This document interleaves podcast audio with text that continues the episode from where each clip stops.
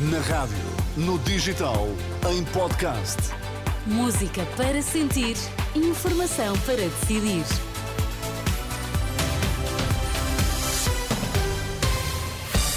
Notícias na Renascença, para já os títulos em destaque. Netanyahu agradecer aos Estados Unidos o veto da resolução do Conselho de Segurança da ONU que exigia um cessar-fogo imediato na faixa de Gaza. Vamos às últimas dessa guerra e também fazer as contas à Primeira Liga de Futebol. Num vídeo publicado nas redes sociais, Benjamin Netanyahu garante que Israel vai continuar o que considera uma guerra justa contra o Hamas, depois de agradecer aos Estados Unidos o veto da resolução na ONU que exigia um cessar-fogo imediato em Gaza.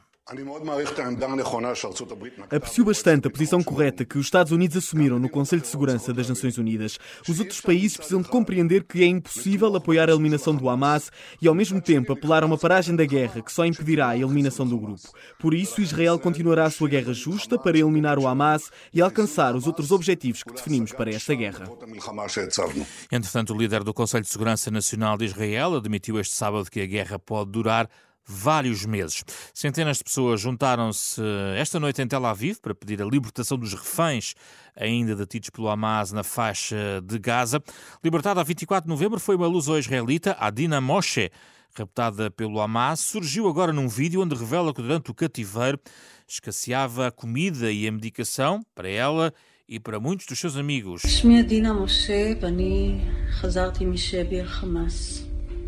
O registro desta uh, luz israelita de 72 anos, que recebeu o passaporte português, já depois de ter sido raptada pelo Hamas, este testemunho foi divulgado pelo Fórum das Famílias dos uh, Reféns. António Guterres usou a rede social X para alertar este sábado que o direito internacional humanitário não pode ter uma aplicação seletiva. O Estado-Geral da ONU escreve que o lançamento indiscriminado de foguetes sobre Israel pelo Hamas e o uso de civis como escudos humanos viola as leis da guerra, embora não absolva Israel em relação às suas próprias violações do direito internacional.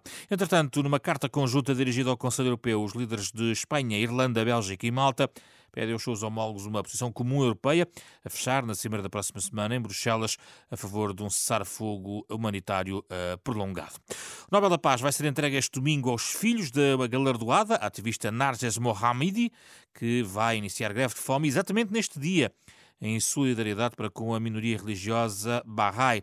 Atualmente eh, detida, Narges Mohammadi, a Nobel da Paz, foi distinguida pela sua luta contra a opressão das mulheres no Irão e para promover os direitos humanos e a liberdade para todos.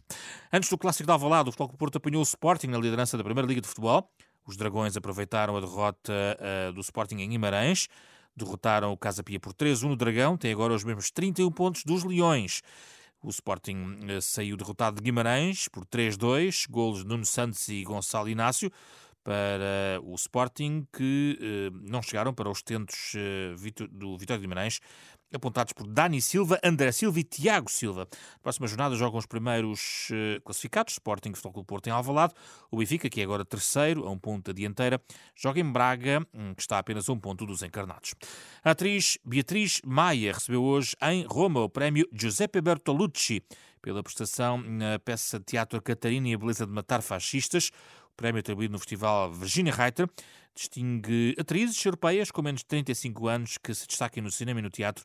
A atriz faz parte também do elenco do mais recente filme de Tiago Guedes que se chama Diálogos Depois do Fim. Tudo isto está em rr.pt.